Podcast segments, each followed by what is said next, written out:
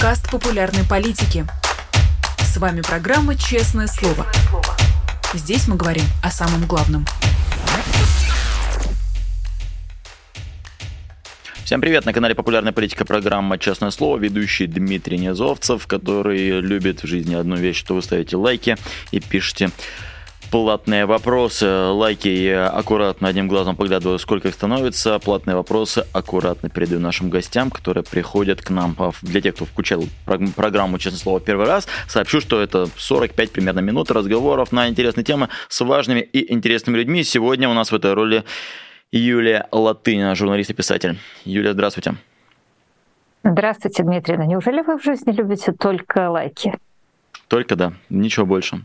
И, и родину, конечно. И, вот, и, и, ваши, и ваши колонки на новой газете Европа. Так вот, а, к чему я? А, на, красиво вышел в конце. А, главная тема, наверное, начала этой недели – это убийство военкора, или, как пишет «Медуза», военкора в кавычках а, Владлена Татарского. А, трое суток уже прошло, и можно подвести какие-то итоги. На ваш взгляд, главный вопрос вам задам, кто в итоге был организатором, куда ведут нити? Это российские спецслужбы, это украинские спецслужбы или все на самом деле проще? Ну, знаете, я, пока мне не докажут обратного, да, принцип бритвы Акама, если есть человек, если есть украинские спецслужбы, то Украина себе отрастила мощнейший Моссад, которые убивают большое количество, ликвидируют большое количество людей, которые коллаборанты находятся в Донецке, Луганске и так далее. Мы все видим эти ликвидации. То объясните мне, чем история с человеком, который а, призывал а, будем грабить, будем убивать, будет все как нам нравится, прямо на встрече с президентом России, человеком, который в 2014 году, уроженцем Макеевки, который в 2014 году сидел за ограбление банка, а, вышел, пошел в ополчение, соответственно, писал начиная с февраля о том, ну, собственно, вот ровно о том, о чем он говорил а, в, на встрече с президентом России. Ну, скажите мне, пожалуйста, чем это должно отличаться от статистического ряда вот этого другого?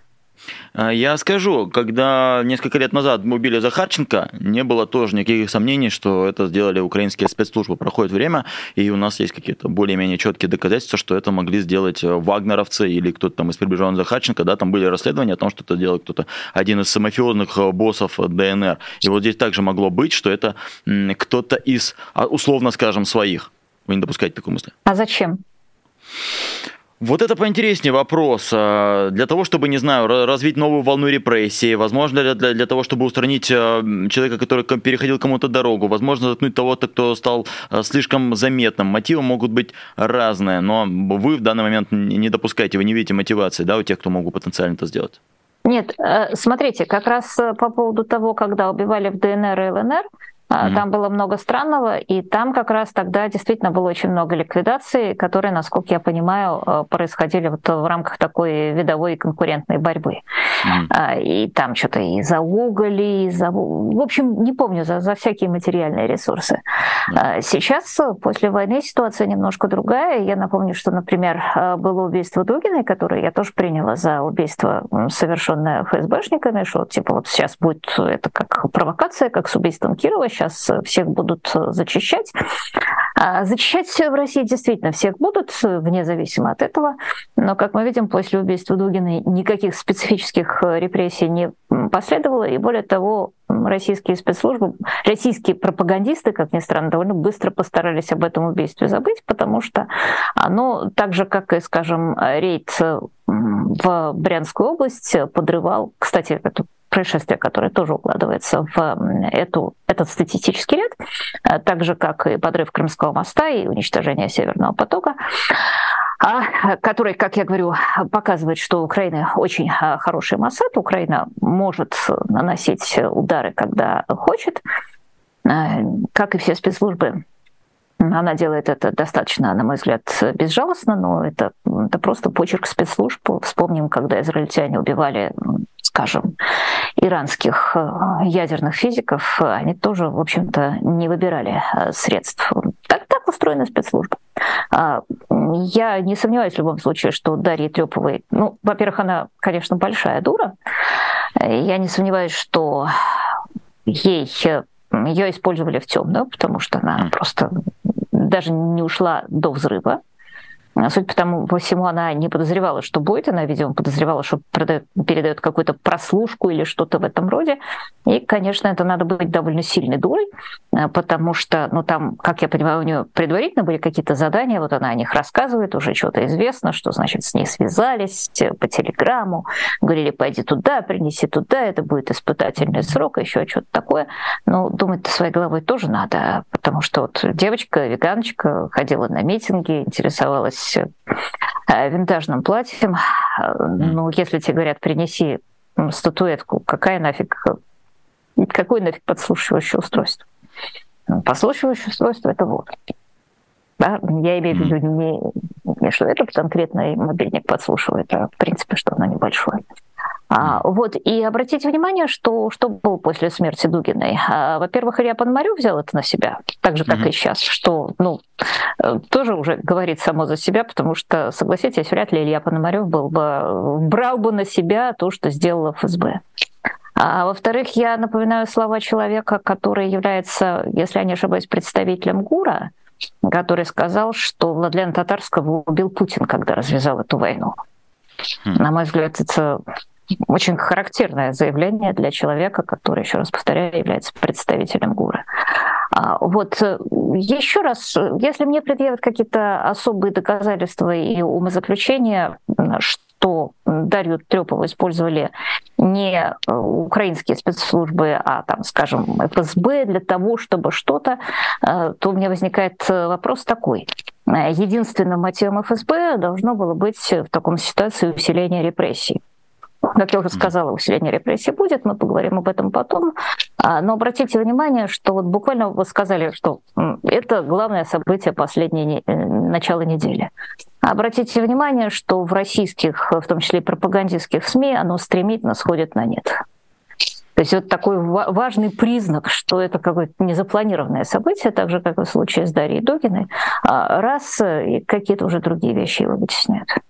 Не похоже да. на убийство Кирова не, не похожи, но, знаете, и времена другие, извините за пошлое изречение, но, то есть, даже сейчас заметно, когда происходит что-то такое яркое, оно забывается, не знаю, через неделю. Кто сейчас вспомнит, с кем там разговаривал Иосиф Пригожин, то есть, понятно, что он разговаривал с Ахмедовым, он тоже казалось, что эта тема там на, на века, но проходит пара недель, и про это забывается, поэтому аргумент Несомненно, о том, что это, но это вот вы да. Угу. да, но вы-то начинаете этот эфир, его убили в воскресенье, вы да. э, начинаете этот эфир с, э, с этого вопроса.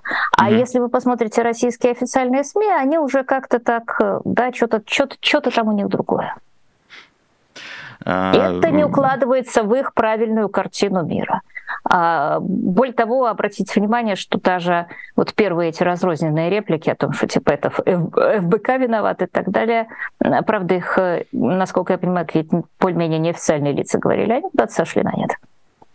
Да, там говорили неофициальные лица, ну или, или комические элементы вроде Дмитрия Медведева, э, да, спикер, который такой, знаете, занимает, похоже, место Жириновского. То есть то, то, что другим неприлично говорить даже вслух, э, Медведев пишет у себя в Телеграме в последнее время. И тут мы подходим к вопросу, коль уж пока еще татарские последние дни держатся за информационную повестку, а если допустить, что это сделали украинские спецслужбы, вот им зачем убивать татарскую? То есть я понимаю, если бы они убили, извините, Герасимова, я понимаю, что Герасимов охраняется гораздо а, больше. Простите, ну, Герасимова... А зачем убивать татарскую? Герасимов, а зачем убивать коллаборантов? Ну, коллаборантов убивают на вражеской территории и показывают, что не идите в коллаборанты.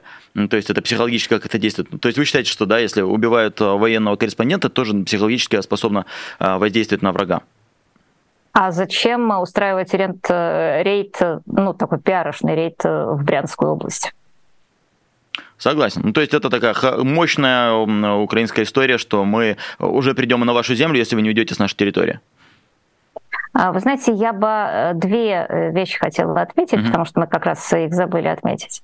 Uh-huh. Один, да, вот мы называем Владлена татарского военкора. И я как-то тут подумала, что, в принципе, вот первым военкором был Гомер, uh-huh. который написал известную известный текст под названием «Илиад» и «Одиссея». А, и вы заметили, как Гомер относится к противникам ахейцев, к троянцам? Ну, скажем так, не негативно. Ну, то есть, э, если, если я правильно помню, там объективности э, не особо есть. Нет, вы неправильно помните. Как раз э, Гомер отличается тем, что при том, что троянцы являются абсолютными противниками ахейцев, mm. они изображены как герои. И mm. схватка между, соответственно, если с одной стороны Ахилла Патрукла, а с другой стороны а, Гектор, то Гектор — это, безусловно, герой. Именно поэтому, собственно, очень большое количество людей, ну, скажем, там, римляне пытались вести род от троянцев. Очень много, кстати, потом готы претендовали на то, что они происходят от троянцев и так далее, и так далее. То есть это благородные противники. Это отношение к противнику. Вот, ну, слушайте, вот есть общий для России и Украины памятник, называется «Слово о полку Игореве». Там, в общем, тоже о половцах особо ничего плохого не сказано. Даже как-то за Игоря выдают дочку. Игорь, правда, сбежал, но Э, ну, в общем, не то чтобы говорится о том, что вот это половцы просто да, исчадия фашисты, их, их надо всех уничтожать и так далее, и так далее.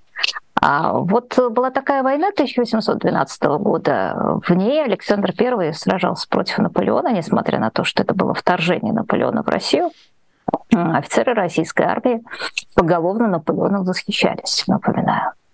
И это достаточно нормально для тех обществ, которые профессионально занимаются войной, и для тех сред, и для аристократии, которые профессионально занимаются войной, они уважают противника. Они восхищаются противником. Вся рыцарская Европа была, собственно, основана на том, что противнику э, пели гимны, а обращение с противником в рыцарской среде заключалось в том, что если ты другого рыцаря победил, то ты берешь его в плен, сажаешь в своем замке за свой стол, подносишь ему еду, он танцует с твоей дочкой и так далее, и так далее. Ну, понятно, что Путин не будет сажать за свой стол азовцев. У него 15-метровый стол, он за него, даже когда Макрона сажает на другом конце. А я к тому, э, что вот человечество очень много писало о войне. Вот все книги, которые написаны не о любви, они написаны о войне. И mm-hmm. я не припомню среди э, в истории человечества такой чудовищной деградации, чтобы вот книги, написанные о войне, были написаны о том, как надо убивать, жечь, насиловать, э, жарить противника, и как это хорошо. И я обращу ваше внимание, что вот эта специфическая профессия российских военкоров, она очень интересная, потому что, наверное, ну, э, если бы у Путина была возможность, он бы не уголовника, который в 2014 году сидел за ограбление банка Владлена Татарского, использовал для пропаганды своей войны. Он бы, например, использовал, ну, скажем, вот возьмем более экстремальный случай, когда война была уже массовой, когда к противнику относились плохо, ну, скажем, вот Вторая мировая, известная в России, в Советском Союзе под именем Великая Отечественная. Ну, не любил Сталин вспоминать, что первые два года Второй мировой он, соответственно, воевал на стороне Гитлера а воевал вместе с Гитлером. А, так вот, да, тогда лучшие писатели Советского Союза объясняли народу, как ему надо воевать, в том числе иногда очень жестоко объясняли. Да, вот Константин Симонов, сколько раз увидишь его, столько раз его и убей. Mm-hmm. Имеется в виду немец. Но обратите внимание, что вот сейчас в России такая ситуация. Ну, кто у нас лучшие писатели? А, просто, да, условно будем решать, Пелевин. Как-то он ничего по этому поводу не сказал, по, по поводу этой войны, если я не ошибаюсь. Глуховской, Глуховский, простите, Дмитрий Глуховский сказал так, что, кажется, на него сейчас даже уголовное дело. Борис Акунин осуждает войну. Осуждает. Людмила Улицкая, Дмитрий Быков и так далее, и так далее. Простите, я кого не назвала. Да? То есть э, у Путина как-то так, других писателей для нас для вас нет, оказалось. У него есть Владлен Татарский, ну и, кажется, там еще этот самый, да как же его... Захар Прилепин. Еще, Захар, Захар Прилепин, Прилепин, да, переквалифицировался. Был писателем, стал э, военкором. А вот это то же самое, ну, мнение это видно с артистами, потому что артист все-таки человек, зависящий очень сильно от государственных денег. Ну вот где Алла Борисовна Пугачева? Где Максим Галкин?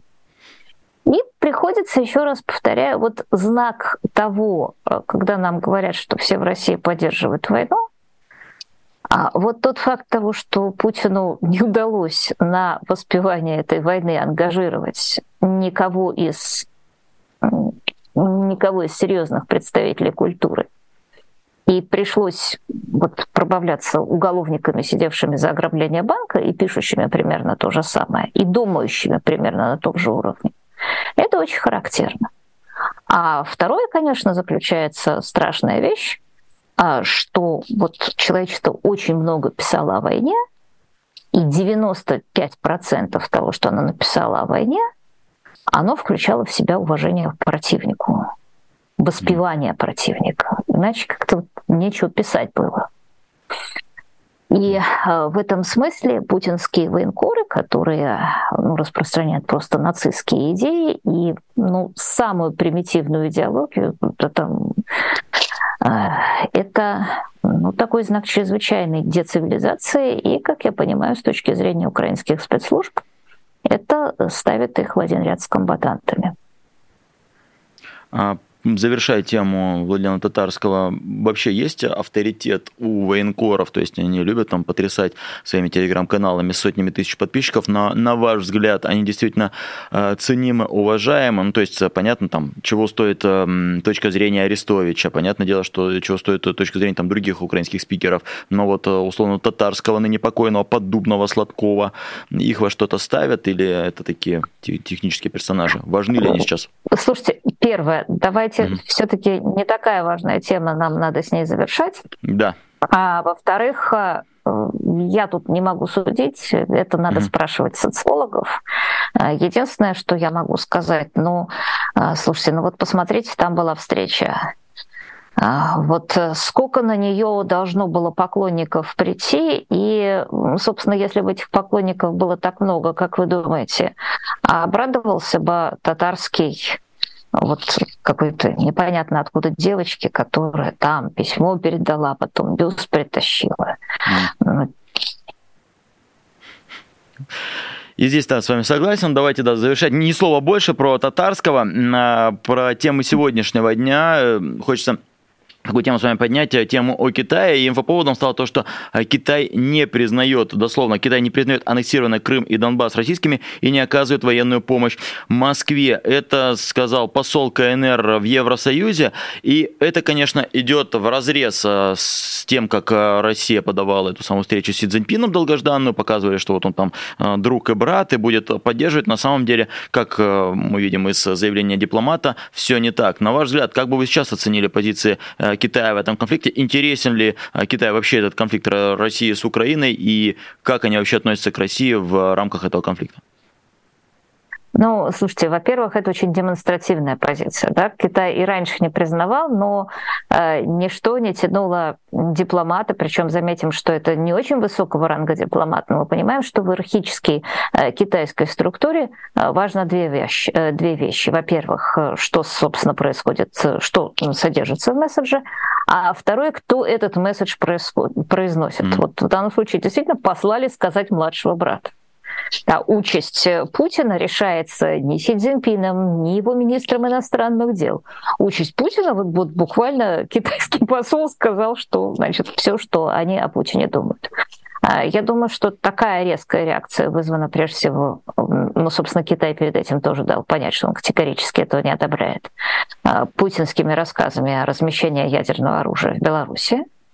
А как я понимаю, эти рассказы вызваны желанием Путина повысить ставки, а, потому что, судя по всему, они с Цзиньпином не договорились. И, судя по всему, а, проблема заключается в том, что Путин хотел оружие от Китая, а Си Цзиньпин, как и следовало ожидать, хотел совершенно другого. Он, конечно, не хотел никаких лавров миротворца, а он хотел использовать Путина как товар, в своих переговорах с США, потому что у Си Цзиньпина есть о чем договариваться с США. И когда он подумал, а что можно разменять, а вот тут, тут, тут очень хорошо можно разменять Путина, взять его за шкирку и принести.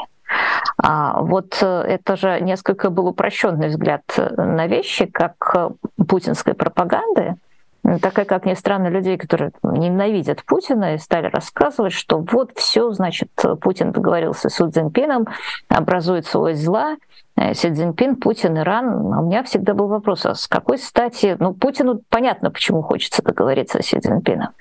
А Си Цзиньпину с какой стати договариваться с Путиным?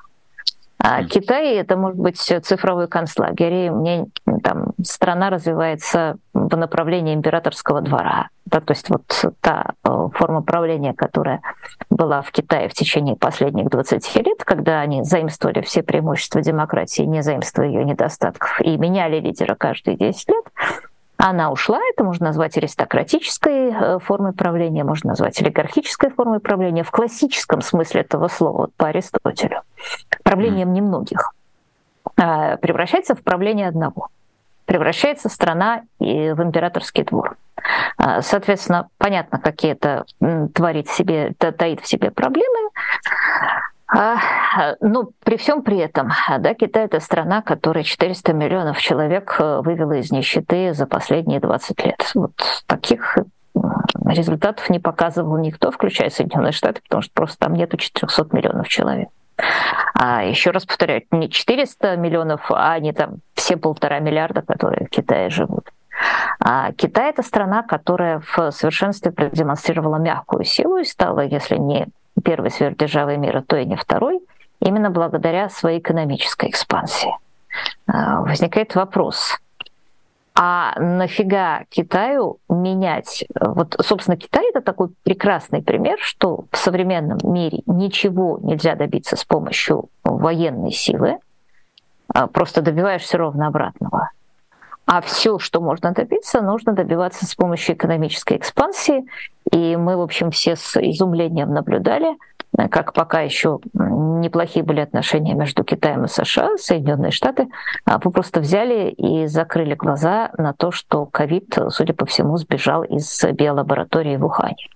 Я думаю, что если бы это случилось в какой-то другой стране, то, в общем, ей был бы предъявлен гораздо более серьезный счет. А, то есть вот много раз видели, как Китай благодаря мягкой силе достигал абсолютных триумфов. Даже, кстати, глава ВОЗ, господин Гебреесус, который так покрывал Китай, очевидный, который является его в значительной степени марионеткой, до сих пор находится на своем посту. И никто его не снимает.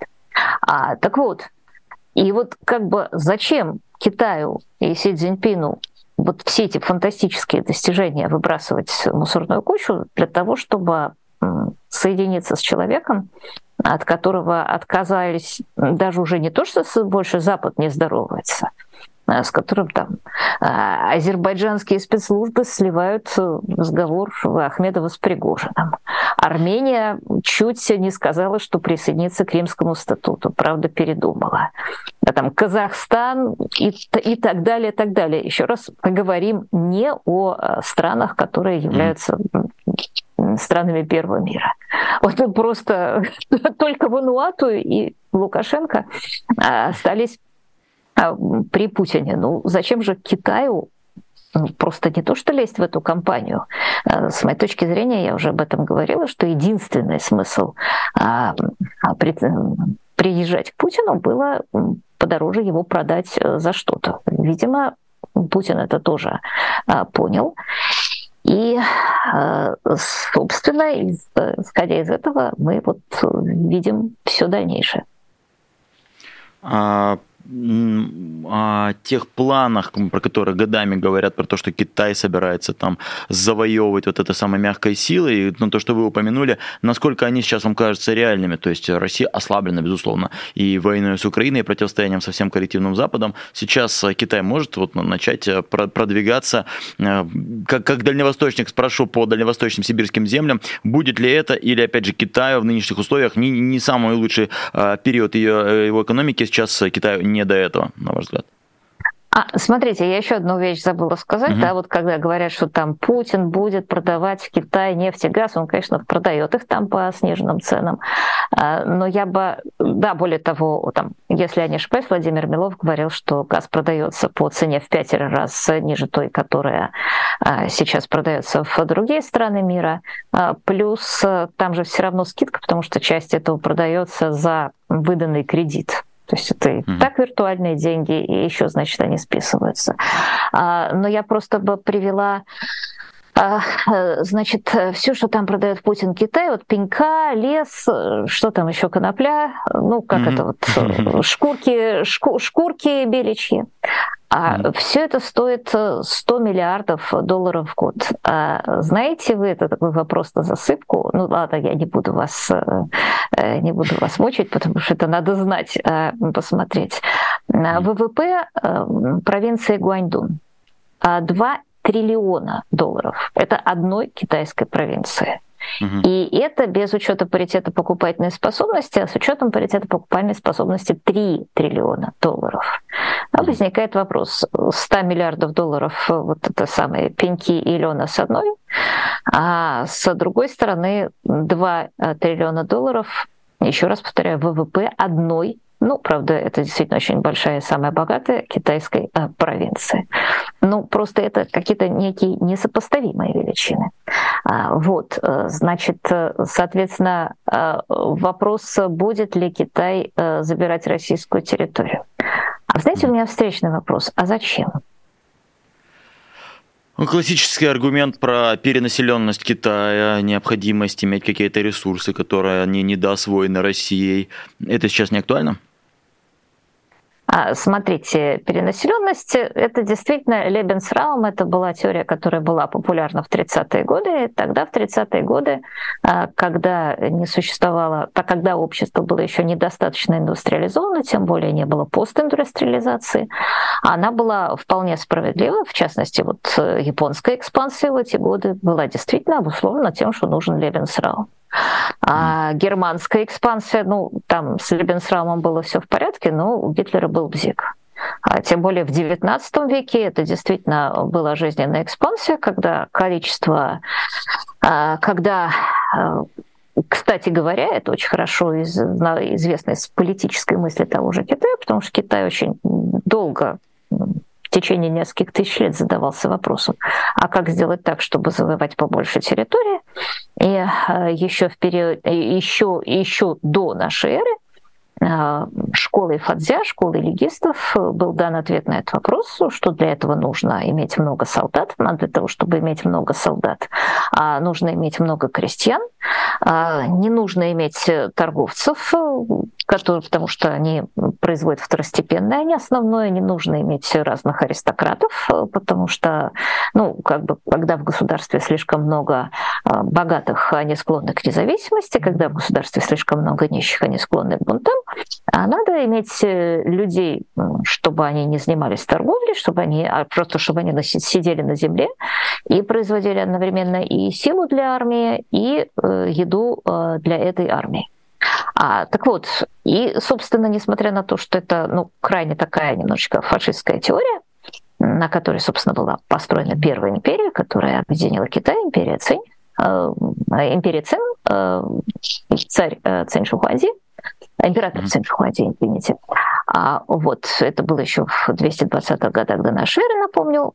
Собственно, несмотря на это, в этой теории для такого вот земледельческого общества есть очень много верного.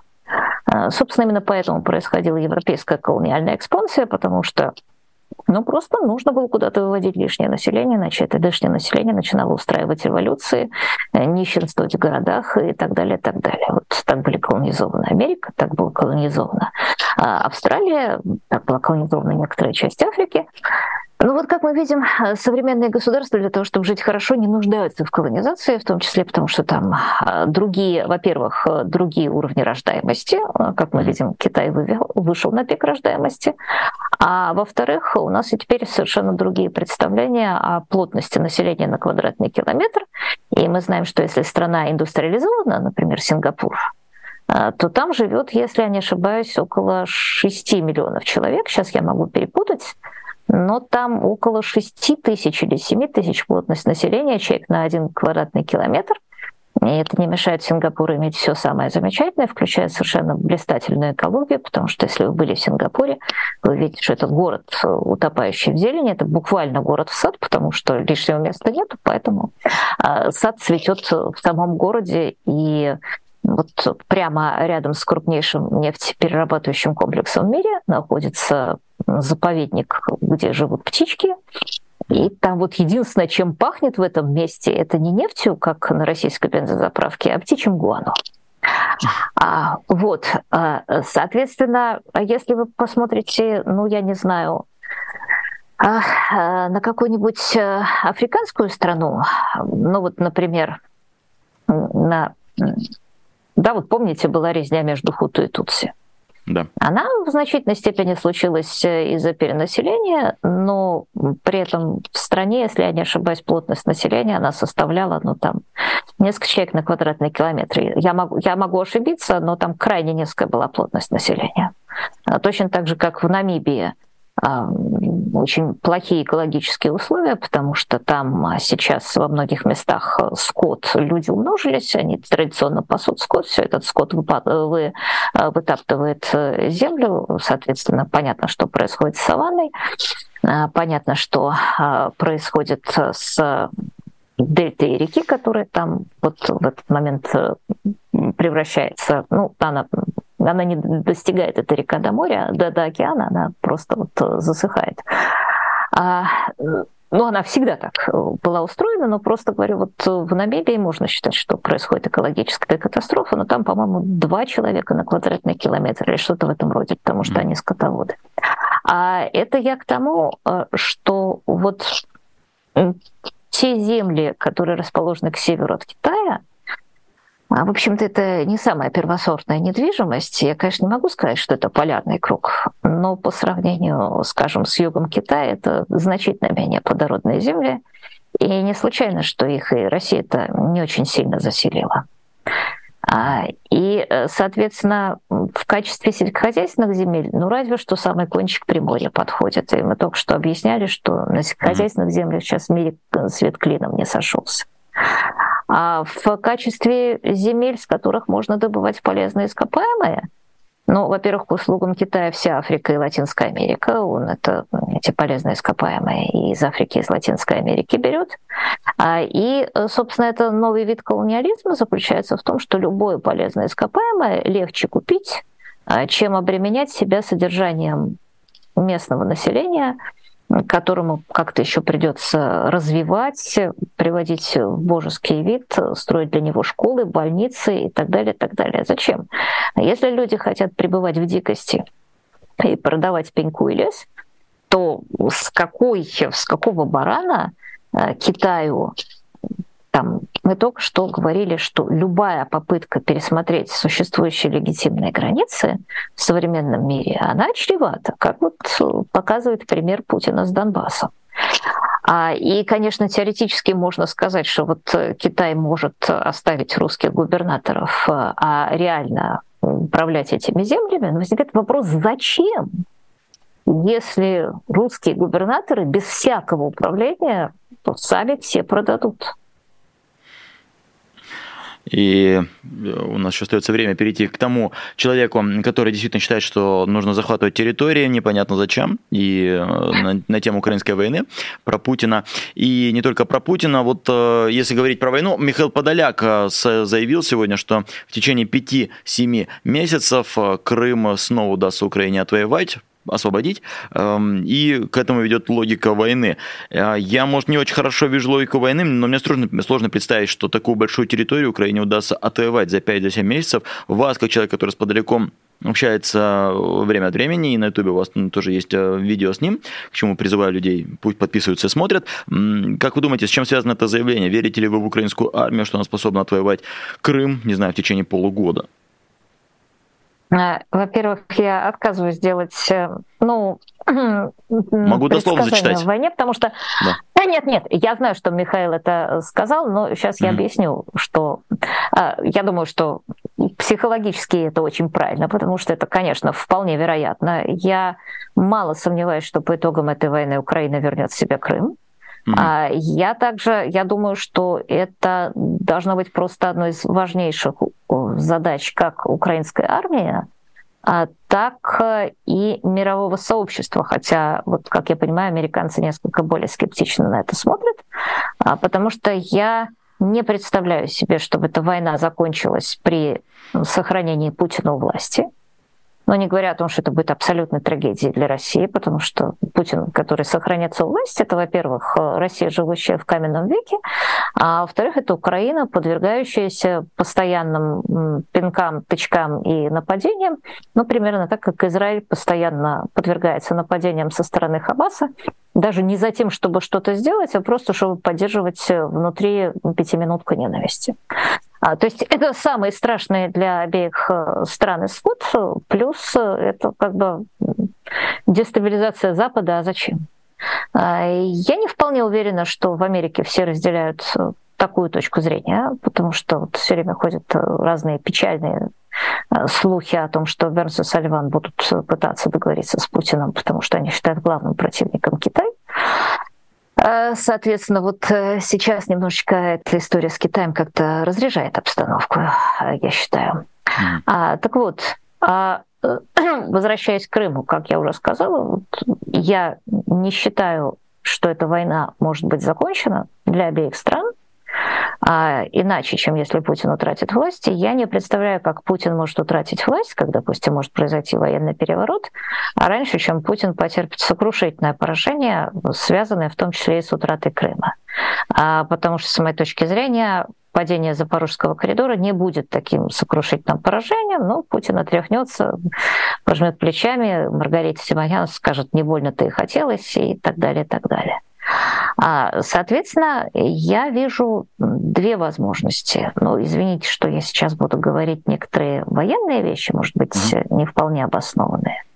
А, мне кажется, во-первых, что Залужный будет пытаться э, строить ближайшую э, военную операцию, я имею в виду прорыв Запорожского коридора, а, таким способом, чтобы заскочить на плечах бегущих российских войск в Крым. Потому что если он это сделает, а, то это, конечно, будет грандиозный успех и очень сильные российские внутренние потрясения. Э, теоретически это возможно, все зависит от того, как быстро будут бежать российские войска. А обратите также внимание, что по состоянию на сегодня, э, что дают американцы, а что не дают. Они дают, они не дают атакамс, То есть Атакамс — это то, что позволило бы украинцам прямо сейчас э, вынести все существующие 150 военных баз на территории Крыма. И, кстати, разрушить Крымский мост. А, но они дают разные вещи типа GLSDB, которые позволяют полностью вынести все на территории вот этого самого Запорожского коридора, у которого стратегическая глубина 100 километров.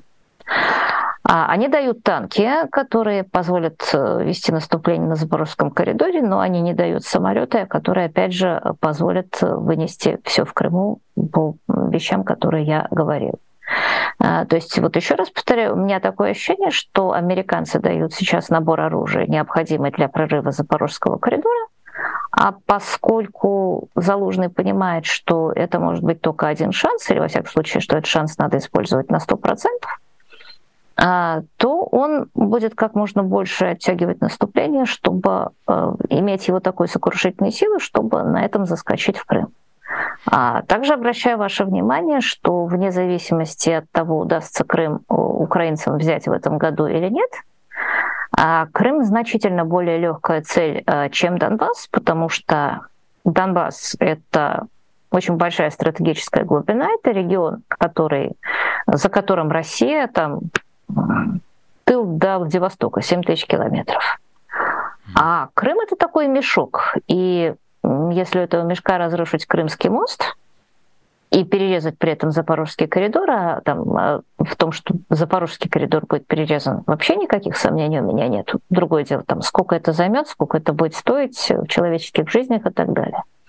то, в общем, Крым это такая Крым легко было удерживать в 2014 году, пока никто не осмеливался на него покуситься. А сейчас, когда Путин сам развязал это всем руки, то, слушайте, то понятно, что, еще раз повторяю, с моей точки зрения, Крым теоретически вполне возможная цель, Mm-hmm. То есть не то, что теоретически вполне возможная цель. Там, так, Крым это та цель, которую обязательно должно ставить себе украинское военное командование, а, причем пытаться достичь ее вот прямо э, вот в этом наступлении. А и с моей точки зрения, Крым это цель, которую абсолютно должны ставить перед собой американцы. А насколько я знаю, этого у них пока еще особо не происходит. Еще один вопрос успел задать по, на тему войны. А, то, что происходило вокруг Бахмута, это такое бесконечное, кажется, сражение а, при Бахмуте. На ваш взгляд, это не показало, что Россия способна продвигаться с помощью своих ЧВКшек, пусть и на какие-то сотни метров, но а, побеждать украинские войска на войне? Почему это не так? Потому что если почитать телеграммы э, около Пригожинские, то они прям показывают, мы выиграли, мы победили, мы захватили, мы, мы взяли. Да, конечно, мы взяли, значит, обещали взять Киев за три дня, Бахмут не взяли, пока не взяли, да, за 10 э, месяцев. Они водрузили флаг, они водрузили флаг на городской администрации, говорят, юридически город наш. Ну, вы знаете, когда вы берете город, он должен быть у вас не юридически, а фактически. Mm. Вот, когда речь идет, о том, что юридический город наш, но у Путинского и Херсонской области юридически его. Mm-hmm. А вот в Грузии еще, я помню, при Шеварнаце была, знаете, абхазская полиция в изгнании. Вот э, как бы вам сказать, юридически она была, а фактически ее как бы в Абхазии не было. А это я к тому, что, понимаете, вот уже э, смешно же, мы, когда мы, мы обсуждаем, сколько уже месяцев Бахмут? Не меньше восьми. Около восьми месяцев, я так вот, тоже посчитал. Собственно, это же, это же ответ на вопрос. Вот представим себе, что вагнеровцам удастся взять Бахмут. А вопрос, сколько вагнеровцы и российские десантники, потому что сейчас там уже и российские десантники, вагнеровцев не хватает. Э, хотя, собственно, одна из основных задач Бахмута, как я понимаю, э, для Герасимова, для российской стороны была истратить вагнеровцев, э, и эта задача почти исполнена. Э, в том смысле, что зеков у Пригожина больше нет, и то, что он сейчас тратит в Бахмуте, он тратит вот свой золотой коренной состав не просто э, умелых бойцов, а тех людей, которые обучали и командовали другими бойцами. Это абсолютно не э, восполнимые потери.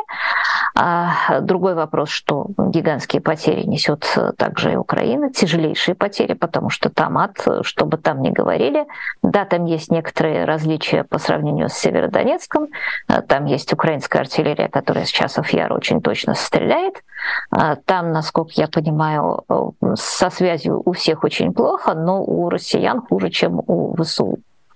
А, то есть, видимо, там стоят какие-то все-таки американские глушилки, которые вот все-таки дают украинцам некоторое преимущество. Но в любом случае там, конечно, ад на земле. А, собственно, цель этого ада мы знаем с украинской э, стороны. Это э, не дать э, Россия, не дать россиянам вовлечь в битву при Бахмуте те украинские части, которые готовятся к вышеупомянутому нами наступлению. И цель эта до сих пор выполняется. То есть без, этих, без выполнения этого условия Украина не стала бы оборонять Бахмут. А принимает она, э, соответственно, да, значит, соответственно, у меня а, вопрос. Ну вот представим себе, что сколько они там продвинулись за эти 10 месяцев километров? Там несколько километров буквально, ну, там считанное количество. То есть там могу назвать цифру, там 3 или 5, но там немножко, да. Да. Сколько при этом потерь, было потеряно зэков, вагнеровцев, десантников и так далее? Там счет на тысячу, да. Нет, там счет не на тысячи, тысяч. там счет на десятки тысяч. Десятки тысяч, а, Ну, мы не уточним. знаем, сколько десятки тысяч. Ну, там, кто говорит 20, кто говорит 40. Вот вышеупомянутый мной представитель ГУР, он, правда, говорил о всей войне, он сказал 157 тысяч, что 175 тысяч а, россиян. Но это, конечно, безумно завышенная цифра, с моей точки зрения. Ну, давайте остановимся, остановимся за не менее ясных цифр, там, на цифре 10 тысяч за километр. Mm-hmm. А сколько в десятках тысяч трупов Путину понадобится для того, чтобы дойти до границы административной Донецкой и Луганской областей, как он обещал? А он это 31 марта хотел сделать. Это была цель российского наступления — дойти до административной границы Донецкой и Луганской областей. А в пересчете на сотни тысяч это сколько получится? Я уж не говорю на, и на количество времени.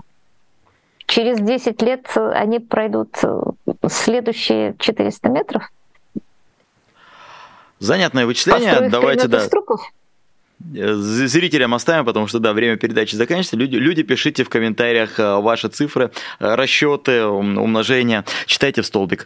Мы будем это все смотреть. Да, Спасибо но там, большое. понимаете, там время, да. да, там время заканчивается, потому что как бы там будет украинское наступление. Да, и это тоже. А, по праву контрнаступления и про все остальное хотелось тоже с вами поговорить, но не успели. Друзья, если кому не хватило нашего разговора с Юлией Латыниной, ищите на Ютубе YouTube канал Юлии Латыниной, смотрите, слушайте, как это делаю я. Спасибо большое, Юлия Латынина была у нас в гостях в программе «Честное слово». Ждем вас еще. И э, с Юлией Тынт попрощались, а с вами еще нет. Я должен сделать для вас важное заявление, объявление, что мы всегда рады патреонам, патронам нашего канала, людям, которые заходят на сайт Patreon и становятся нашими самыми лояльными спонсорами. Вот они, слева направо, бегущей строкой. Становитесь патронами и вы. Мы не случайно так много об этом говорим, э, повторяем, повторяем, потому что, ну, вот это вот действительно очень такой важный показатель, сколько у нас патронов. В этом измеряется во многом успешность YouTube-канала, того самого, на котором работаю я, и Макашенец, и Альман, и Шевединов, и Албуров, и Расибашвили, и все остальные. Вот, вот э, оценка нашей деятельности – это вот эта вот бегущая строка в том числе. Поэтому становитесь патронами. Мария Певчих скажет вам спасибо. А, как Сергей Б. и все остальные, кто был сейчас на этой бегущей строке. Ну а я на этом прощаюсь с вами и как-то виртуально передаю слово коллегам моим сегодняшним, которые будут вести вечерний эфир. Илья Шепелин и... Александр Макшенец, конечно же. Э, не пропустите сегодня в 19 часов по московскому времени. Они двое, но без меня. Я прощаюсь с вами. Дмитрий Низовцев. До следующих эфиров. Пока. Пока. Вы слушали подкаст «Популярные политики». Мы выходим на Apple Podcast, Google Podcast, Spotify и SoundCloud. А еще подписывайтесь на наш канал в YouTube.